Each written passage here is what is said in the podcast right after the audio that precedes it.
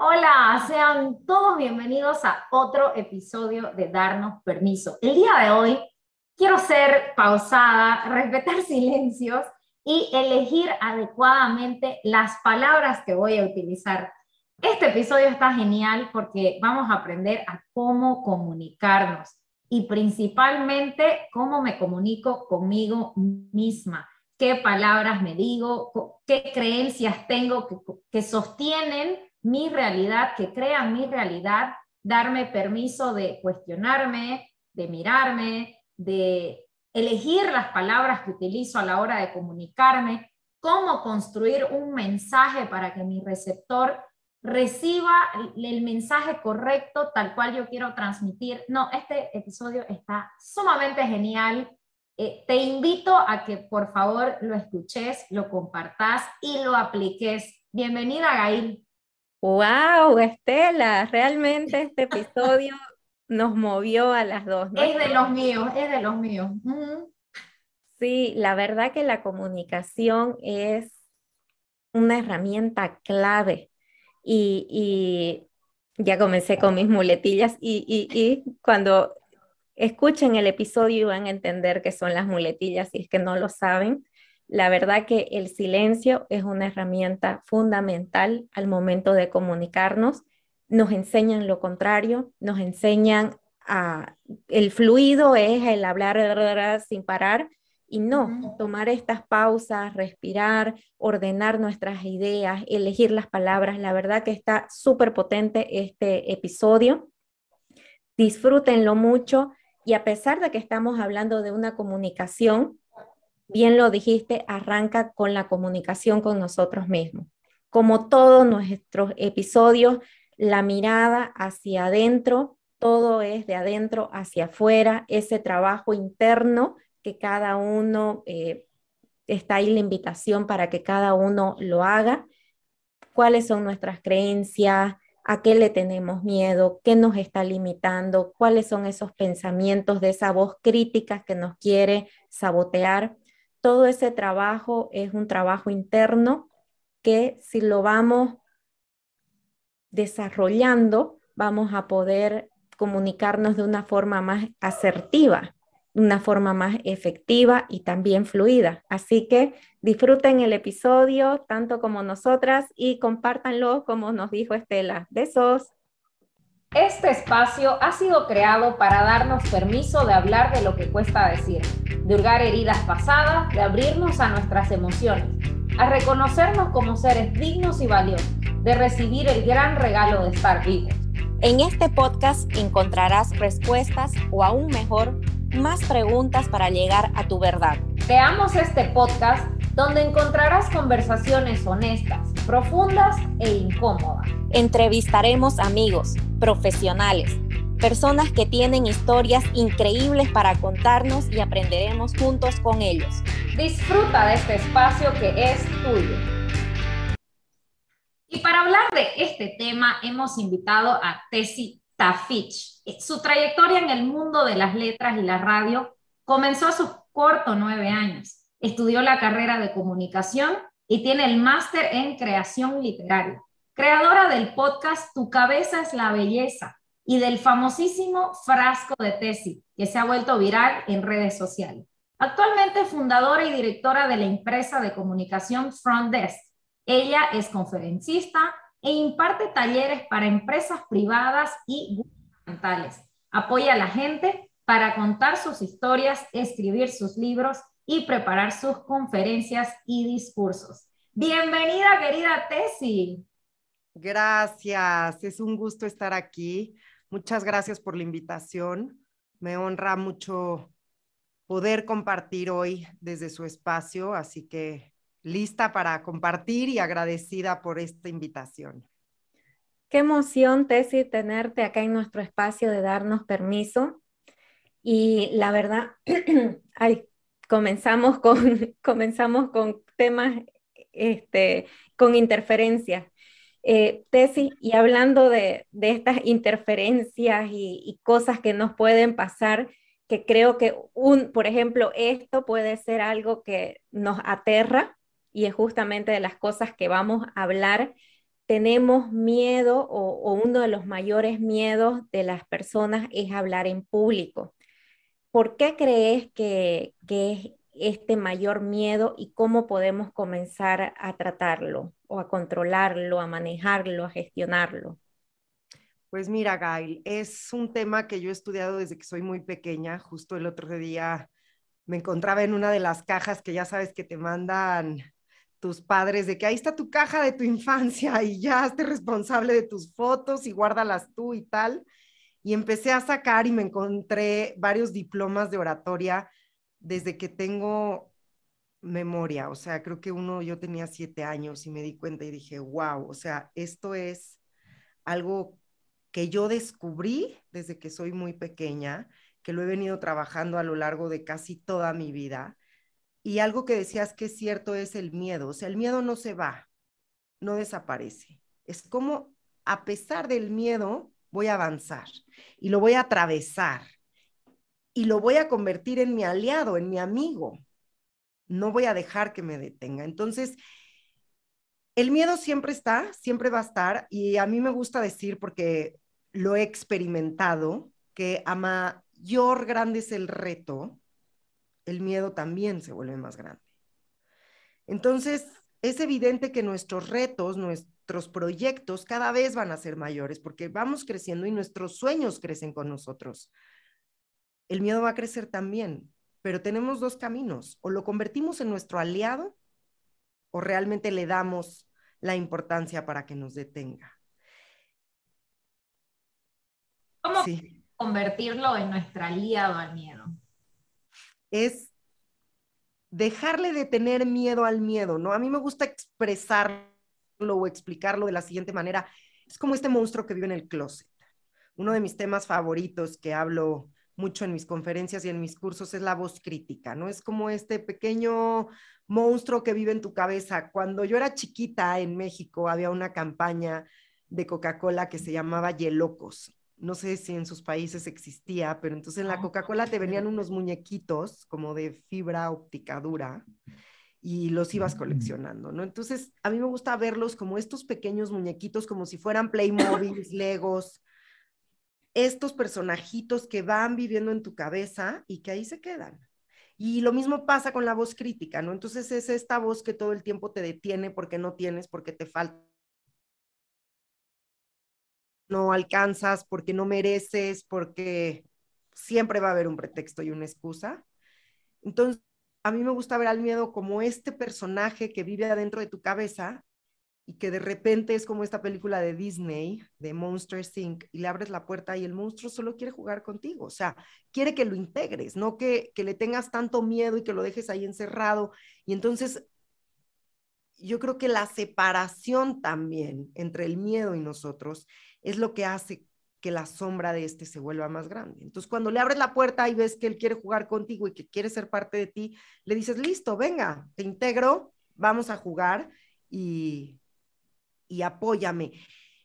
Y ahí hay un factor muy interesante del cual yo me he dado cuenta, que es cuando también le abres la puerta al monstruo y te das cuenta que él quiere jugar contigo, también a través de él, es como este ego, ¿no? Que te dicen es que el ego no es malo, porque el ego te trae lo que tienes que ver o lo que te hace falta ver. Lo mismo pasa con el miedo. Es el indicador perfecto para que tú te des cuenta de qué tan grandes son tus sueños y qué tantas ganas tienes de cumplirlos. Entonces, creo que al contrario, si le damos la vuelta, el miedo es un indicador increíble que me dice, ah, aquí estoy sintiendo más miedo. Listo, aquí es.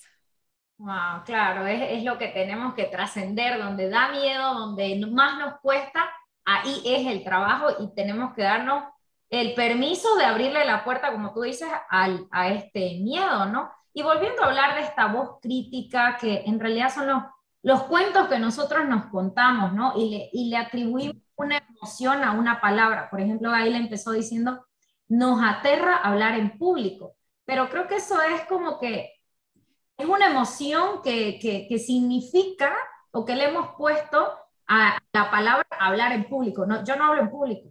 Y puede ser que jamás nunca lo hice.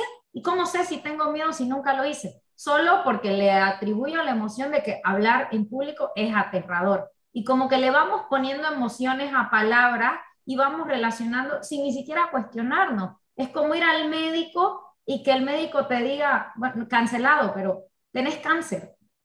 Yo asocio la palabra cáncer con una emoción de, cargas negativas, entonces es como que las palabras contienen o le damos esa atribución a ciertas emociones y nos contamos historias y las dejamos ahí. No, ah, no, yo tengo miedo a hablar en público y nunca lo hice. O sea, o tengo miedo a esto y, y tampoco nunca lo intenté. Solo porque escuché una historia de que le fue horrible o que es difícil o que hago hablando en delante de 200 personas. Entonces, ¿cómo podemos parar a esa voz crítica interna y cómo podemos, tal vez no, bueno, la palabra no es parar, es jugarlas a nuestro favor? porque están ahí, exacto, para mostrarnos, ahí es, animate, abrí la puerta, hacelo. Pues mira, Estela, antes de pasar a las herramientas para combatir la voz crítica, que hay muchas y son súper poderosas, todas las he probado, las integro y las practico todos los días de mi vida. Creo que aquí hay un tema importante que me gustaría tocar antes de llegar ahí, que es, sí es verdad que llevo muchos años ya dando este curso de atrevernos a hablar en público, pero es un curso completamente diferente. Los que lo han tomado lo saben perfecto. Nosotros todo el tiempo, como seres humanos, estamos teniendo conversaciones. Entonces, el atrevernos a hablar en público no necesariamente implica tener una audiencia. Es aprender las herramientas de tener claridad en qué queremos nosotros en nuestra vida, cómo conversamos con otros, de qué manera me hablo a mí.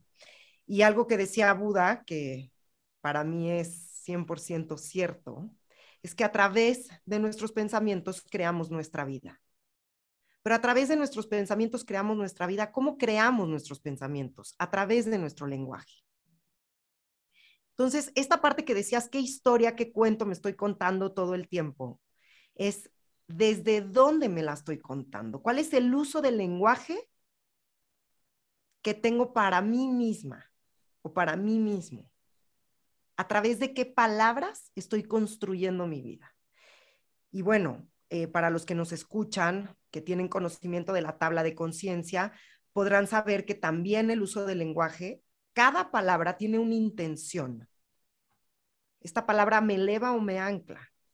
Y para los que nos escuchan que no saben nada de esta tabla de conciencia, está comprobado científicamente que las emociones también tienen un nivel energético, con una frecuencia vibratoria.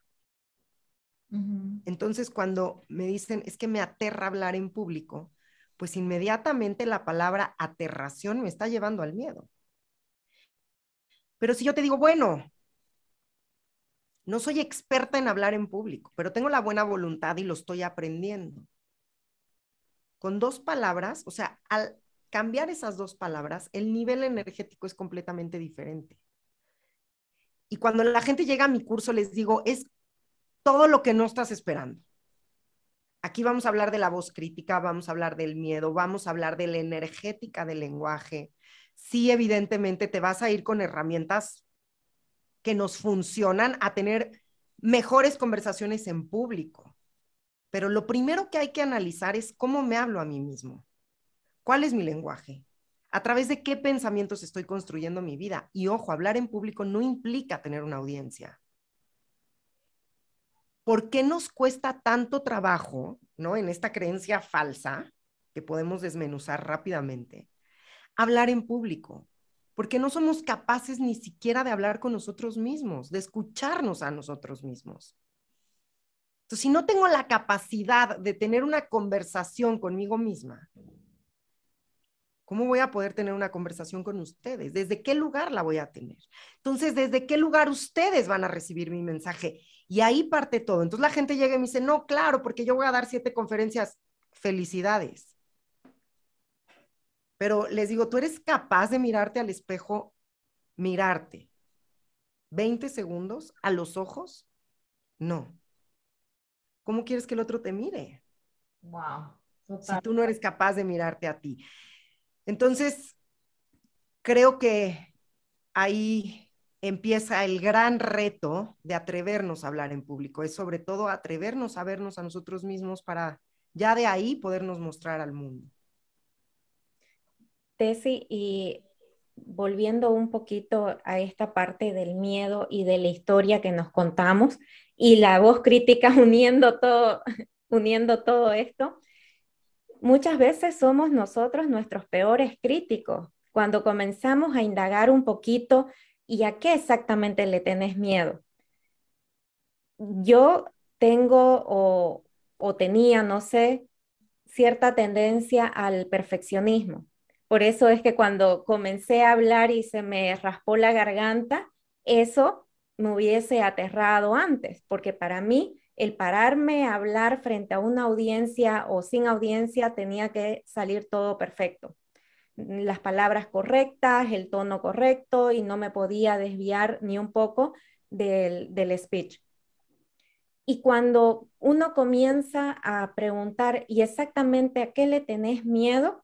Es que me pueden criticar o pueden, eh, no quiero eh, que digan de que no, no sé, no soy lo suficientemente experta en el tema o quiero, y comenzamos a, poner esos, esos peros que las otras personas capaz ni piensan.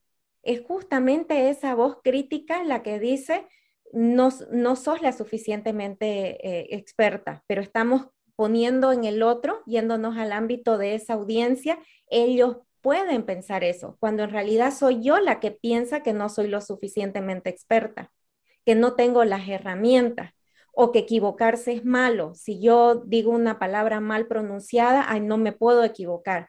Ellos, y pongo la audiencia, no puede percibir de que me equivoqué, cuando soy yo la que estoy diciendo no me puedo equivocar. Entonces, cuando nosotros traemos hacia nosotros todos esos pensamientos que nos hacen tener miedo para hablar en público, nos damos cuenta en realidad que son cosas que no aceptamos de nosotros mismos. Muy relacionado con lo que decís de, eh, sos capaz de mantener una conversación contigo mismo, sos capaz de aceptar decir una frase que no tenga coherencia y rectificarla y reconocer de que se te fue, te olvidaste de la palabra o que hubo un desperfecto técnico y, se te fue el, audio y que realmente no pasa nada, si nosotros creo que logramos estar en paz con, con esas cosas, automáticamente vamos a tener esa buena voluntad de, de pararnos y enfocarnos en lo importante, que es expresar nuestro mensaje. Y yendo ya hacia el mensaje tesis, bueno, que creo que no, al final no, no hablamos de las herramientas de la voz crítica, pero, Ahora te las doy. Sí, eh, pero yendo al, mensaje, ¿cuáles son los principales errores que cometemos al momento de, de generar esta comunicación en público con o sin audiencia? Pues creo que el primer error es este, el no atrevernos a mirarnos, el no atrever a escuchar nuestros pensamientos. Pero el tercero y el más importante es, listo, aquí estoy en la buena voluntad, me estoy mirando, estoy escuchando mis pensamientos, les estoy poniendo atención. Pero el tercer gran error, y a mí no me gusta la palabra error, sino donde yo veo la gran oportunidad, es cuando llega el pensamiento y no nos atrevemos a cuestionarlo. Porque ahí se disuelve todo tipo de miedo oye, ¿es verdad que, que este pensamiento es cierto? Este pensamiento me está funcionando en este momento que estoy a punto de entrar a grabar, me está funcionando en este momento que estoy a punto de tener una conversación con mi pareja, con mi hijo, con mi jefe, que voy a pedir un aumento de sueldo y, mi cabeza, mi voz crítica me está diciendo, no, no te atrevas porque te falta, porque te va a decir que todavía no cumples tres años en la compañía, entonces, ¿cómo vas a levantar la mano? ¿Cómo vas a pedir un aumento de sueldo? El error está en eso, en creerte este cuento que decía Estela al principio y no ponerle un alto. Y es este claro ejemplo de cómo empieza el maltrato familiar, por ejemplo. Cuando tú permites una cosa una vez, la vas a permitir por el tiempo que te siga funcionando. A mí no me gusta el para siempre, nunca. Trato de eliminar esas palabras de mi vocabulario porque entonces quiere decir que ahí hay una creencia muy, arraigada. Pero si no te paras y cuestionas, te vas a ir en automático. A mí me gusta poner este ejemplo que es cuando yo era una niña, pues un día alguien me dijo, si eres escritora te vas a morir de hambre. Y a mí me acomodó perfecto la creencia. Entonces me subí a un coche imaginario que iba a 300 kilómetros por hora en piloto automático y ahí me fui. 25 años de mi vida o más. Si eres escritora, te vas a morir de hambre. Si eres escritora, te vas a morir de hambre. Y a mí me acomodó. Hasta que un día dije, ¿es verdad que si soy escritora me voy a morir de hambre?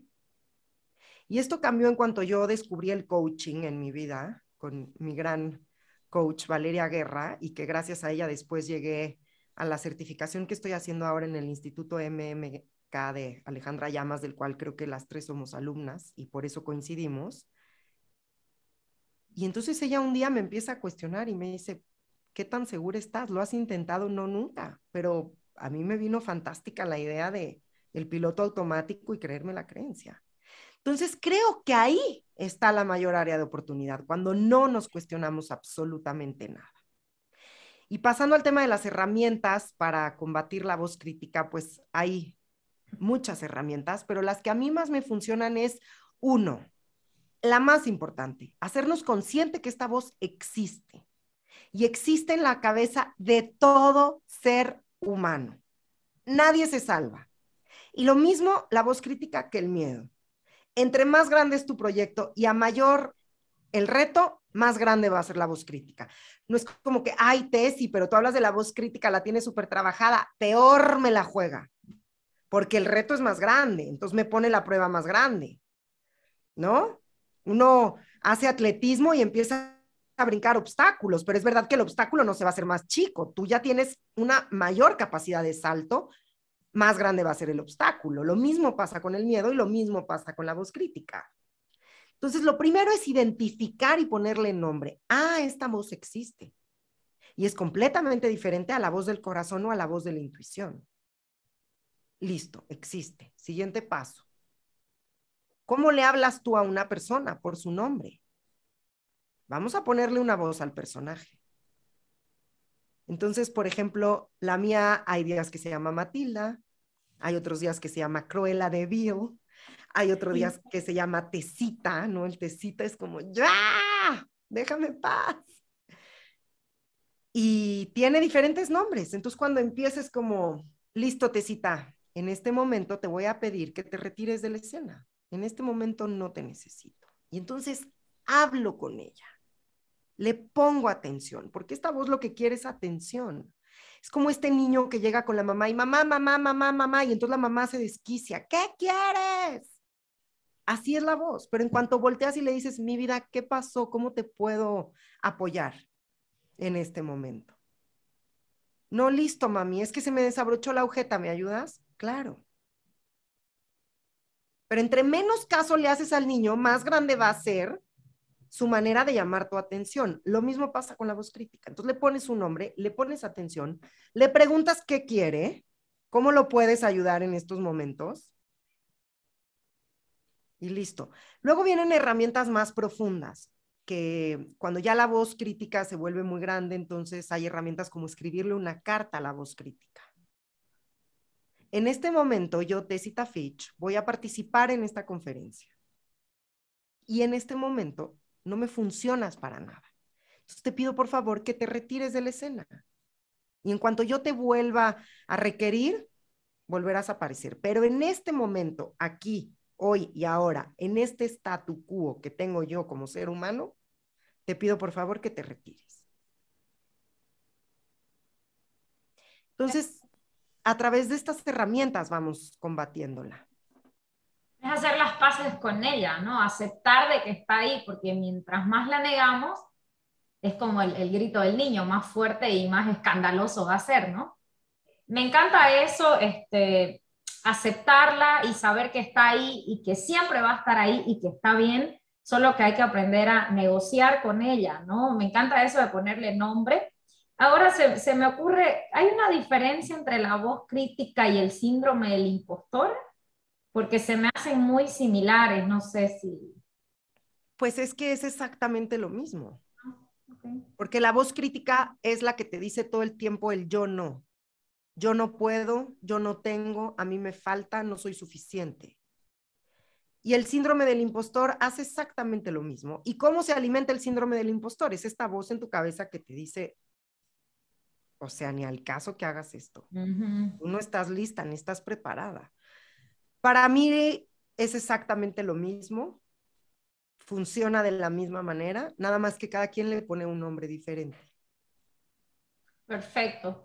Ah, eh, y ahora, mi querida Tessy, cuando ya hacemos esta valiente eh, actuación de mirarnos a los ojos y vernos y hablarnos y escucharnos nuestro lenguaje, porque totalmente el, todo empieza por uno, a través de uno y qué yo quiero comunicar, ¿no? Tener claridad de qué yo quiero comunicar. ¿Cuál sería como una estructura básica que tenga todos los elementos para poder comunicar efectivamente o asertivamente mi mensaje? Para que mi receptor reciba exactamente lo que yo quiero transmitir. Pues mira, está comprobado, este eh, psicólogo alemán, Albert Meravian, que es considerado el padre de la comunicación, él se dedicó toda su vida a, estudiar la comunicación, pero sobre todo la comunicación de nosotros como seres humanos. Y él se dio cuenta que en este PAI la división está hecha de la siguiente manera. 93% del mensaje que nosotros emitimos es no verbal. Y el 7% es lo que yo les estoy comentando en este momento con mi voz, a través de mi voz.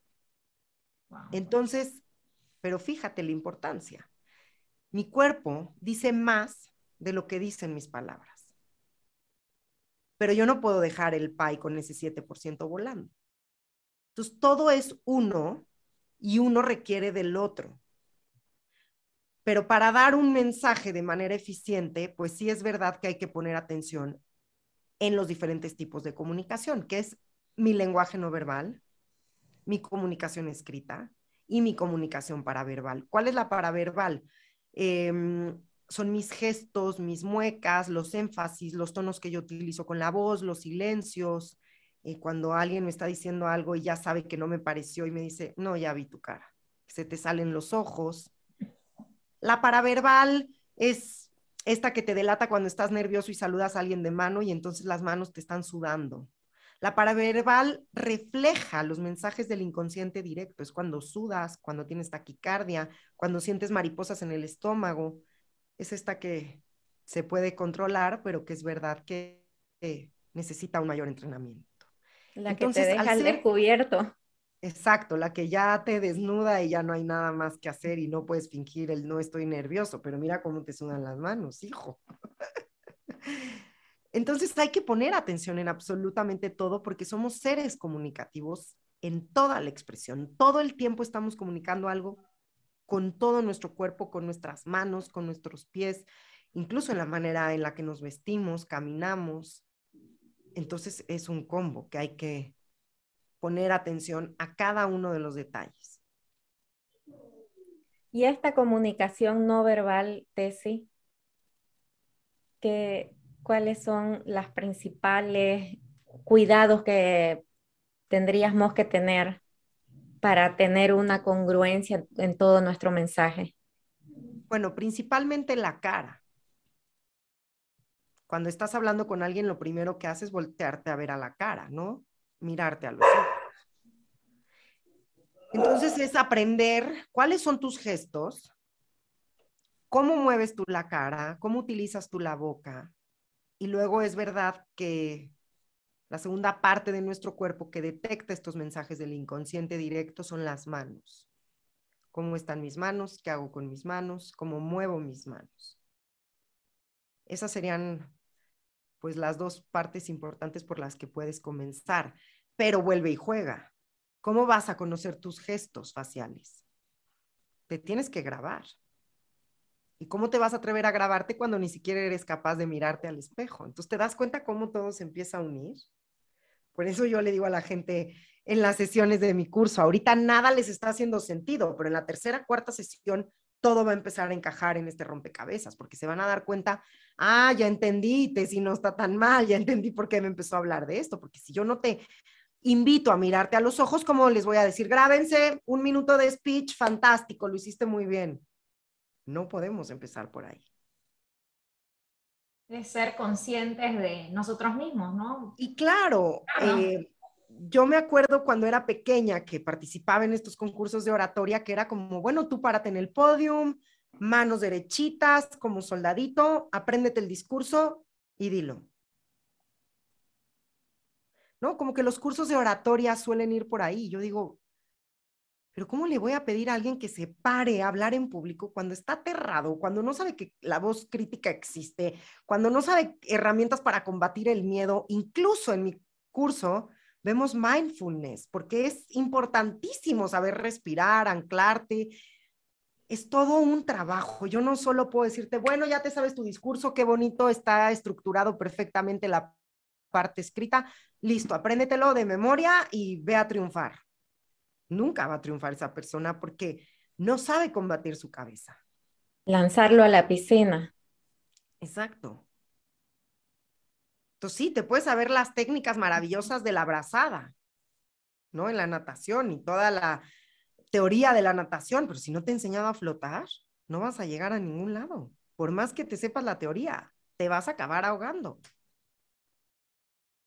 Tessy, ¿y cómo podemos ir desarrollando la confianza para transmitir nuestro mensaje con claridad y seguridad? Pues ese es un tema bastante extenso. Cuando la gente llega a mis cursos, les invito a que se den unas sesiones de creencias, porque la confianza se construye a través de nuestros pilares y nuestras creencias. Entonces, si conmigo llega una persona que es un médico, por ejemplo, y quiere dar una conferencia y él sabe muy bien la teoría y la práctica es un excelente cirujano,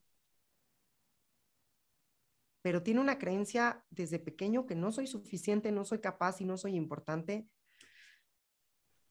es muy complicado. O sea, el camino toma más tiempo. Entonces, cuando llegan y me dicen, es que quiero recuperar mi confianza, vete a ver qué pasó en tu infancia a través de desmenuzar las creencias de infancia, te vas a poder dar cuenta quién un día te hizo creer que no eres suficiente. Entonces, empiezas a cuestionar.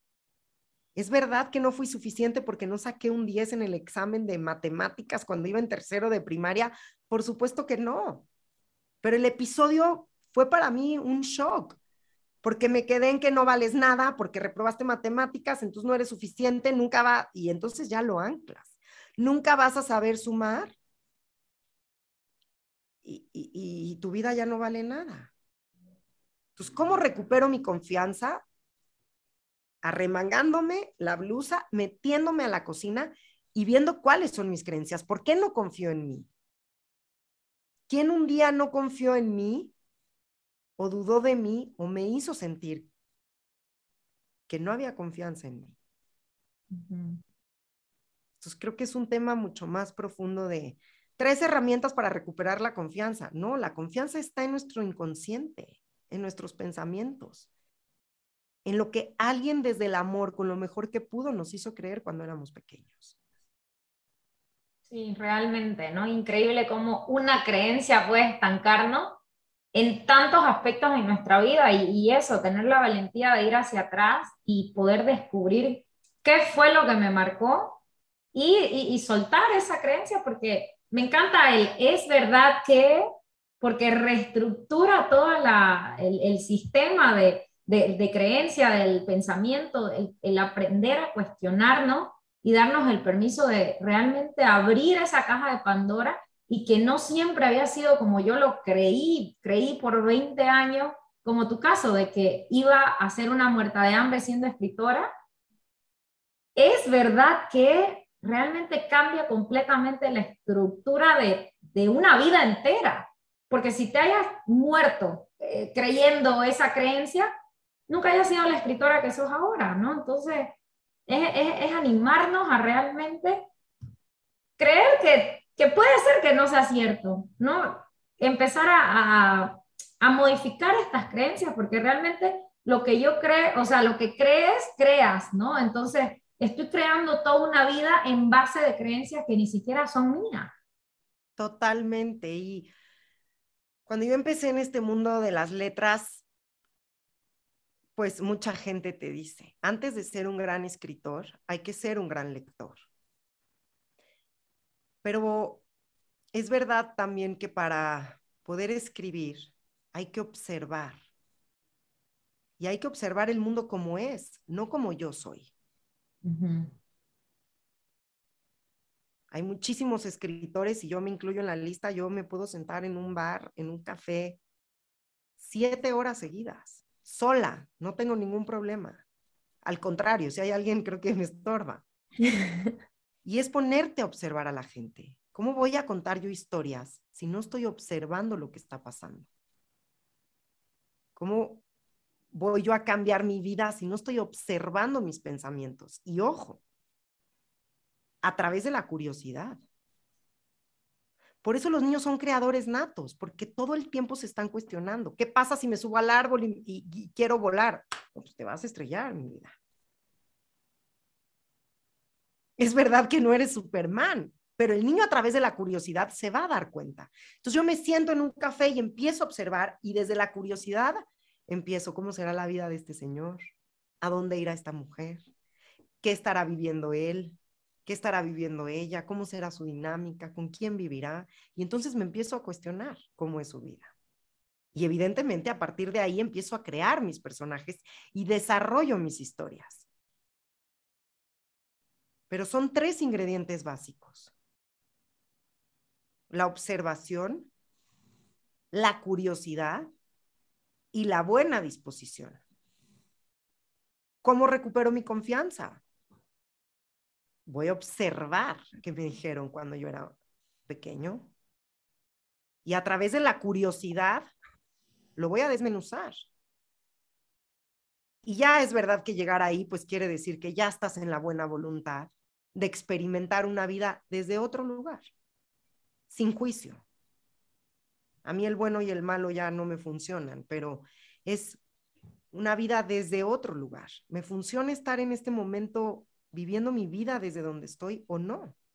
Me gusta mi dinámica, me gusta mi rutina, tengo ilusión por la vida, me despierto contenta, me despierto cansada, entonces empiezo a observar cómo es mi vida y le empiezo a cuestionar. Y ya ahí, pues, todo lo demás es un regalo, porque, y un regalo que te haces a ti mismo, claro. Muchas veces viene el regalo oculto de la situación, a veces sí es verdad que nos toma más tiempo poderlo mirar, ¿no? Y entender que, los procesos, sí, en algunas ocasiones requieren más tiempo y eso se vuelve tedioso y se hace difícil, ¿no? En esta palabra difícil que tampoco me gusta, pero como poniéndole las palabras terrenales. Y, ahí salen todos los peros. Bueno, ¿para qué? ¿para qué estoy viviendo esto? Entonces dejas de ser víctima, te vuelves responsable, empiezas a cuestionar y tu vida cambia inmediatamente. Completamente. Cambia, cambia y, pero sí es, con valentía. Esa palabra sí es, este, es, es, fuerte. Para mí la valentía es porque yo igual, o sea, siempre he tenido miedo de todo. Ah, que tengo miedo. Yo decía, no, es que yo soy miedosa. Yo soy miedosa, es verdad que yo soy, puedo tener episodios que tengo miedo, pero no significa que yo soy miedosa. Yo tengo miedo, sí. Y cuando entendí esa diferencia y, cambié mi lenguaje, como que la, mi vida giró de una manera distinta. Totalmente, porque ya no eres esa etiqueta. El otro día llegaba una clienta conmigo y me decía, es que soy alcohólica anónima. En México se utiliza mucho el término de doble A. Y yo le decía, ¿cómo que eres alcohólica anónima si tú ya no bebes alcohol? No, pero yo bebí muchísimos años. Entonces soy. Pero tú no eres esa etiqueta. Es que, y me decía, es que estoy enferma. Y entonces, claro, a esta persona todo se le manifestaba, la enfermedad de la pierna, la enfermedad de la cabeza, la enfermedad de la garganta, porque ella decía, es que yo estoy enferma, yo soy enfermedad. Y entonces atraes más de lo mismo. Y bueno, en esta sesión ella descubrió, porque uno lo descubre solo, claro, siempre está el facilitador que nos apoya para ver. Porque pues si no, no los facilitadores no existiríamos. Como el otro día alguien me decía, pero tú das sesiones, sí, pero yo también voy a sesión, porque es verdad que hay un punto en donde hay un punto ciego en todo. Y que también entra el, el ego, que te la juega y pues te, te impide, te empaña el vidrio y te lo disfraza para que no veas. Y entonces al final de la sesión le digo, entonces tú eres alcohólica? No. ¿Tú estás enferma? No. ¿Tú en algún momento tuviste un comportamiento con un desorden? Si así lo quieres llamar. Pero no eres esto. Y me di cuenta de algo, por ejemplo, en el tema de, los alcohólicos, impresionante. Porque los mismos personajes que te atienden en la rehabilitación te están hundiendo, porque todo el tiempo te dicen que eres un enfermo, porque necesitan de ti y de tu dinero para que te recuperes. Entonces, ¿cómo te la juego? Te levanto, pero te tiro, te levanto, pero te tiro, te levanto porque te saco del alcoholismo, pero te vuelvo a tirar haciéndote creer que eres un enfermo y que no eres suficiente y que no vales y que tú solo no puedes. Entonces, no eres tu condición todo el tiempo. Pero cuando te compras las ideas y te quedas ahí, pues ahí te vas en automático todo el tiempo. Y muchas veces nos identificamos, ¿no? Con parte de nuestra historia y eso nos define y, y justamente lo que estábamos hablando, tenemos ese poder, tenemos la responsabilidad de elegir diferente. Totalmente, porque ahí yo le decía a ella, y fíjate cómo es a través del lenguaje. Tú tuviste comportamientos de un tipo adictivo, pero tuviste ese en pasado. Ya no lo estás hablando en presente. Soy enferma, soy alcohólica. ¿No? soy este comportamiento adictivo. No, tú fuiste. Y todos hemos sido algo porque somos proceso. Pero en este momento de tu proceso tú ya no lo eres. Entonces vuelvo otra vez, que para mí es un temazo, es a través de qué lenguaje estoy construyendo mi realidad. ¿Cuáles son las palabras que elijo todos los días? Ahora, Tessy, te voy a pedir una distinción de forma personal. Yo tengo esta muletilla y, este, que no sé cuántas veces se me habrán escapado en esta conversación. Quisiera saber qué distinciones me puedes regalar para trabajarlas. Sé que son incómodas, que distraen. ¿Pero te refieres a una palabra en específico como muletilla o a las muletillas en general? Sí, te, decía la muletilla, yo tengo, eh, este, a medida que voy hablando, voy metiendo el, este, y como te decía, eh, Mira, ¿qué pasa con las muletillas? Que es un tema que me preguntan mucho en general y sobre todo en los cursos. Viene del miedo, el miedo al silencio porque nos han enseñado que el silencio es incómodo y nos han enseñado que el silencio no se permite. Cuando yo me doy permiso al silencio, ¿qué pasa? Pasan diferentes cosas, pero la más importante es cuando yo estoy en silencio, también estoy respirando.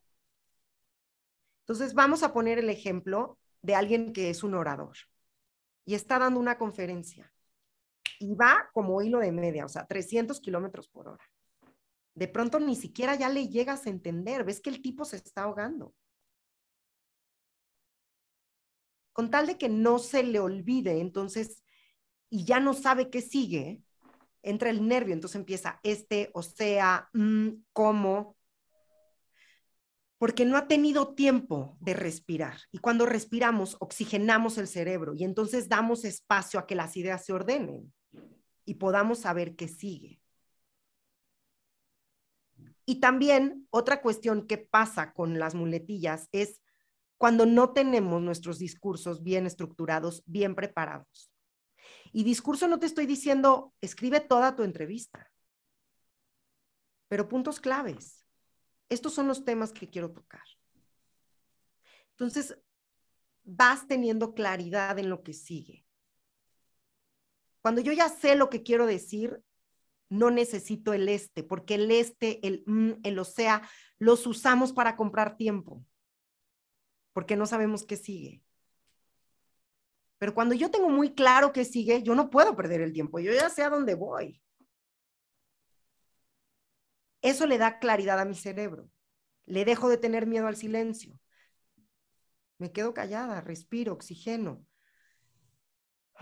y acomodo mis ideas. Y sigo. No sé si esta herramienta te hace sentido. Buenísimo, sí, sí, total. Gracias, Tessy. Pero y gracias.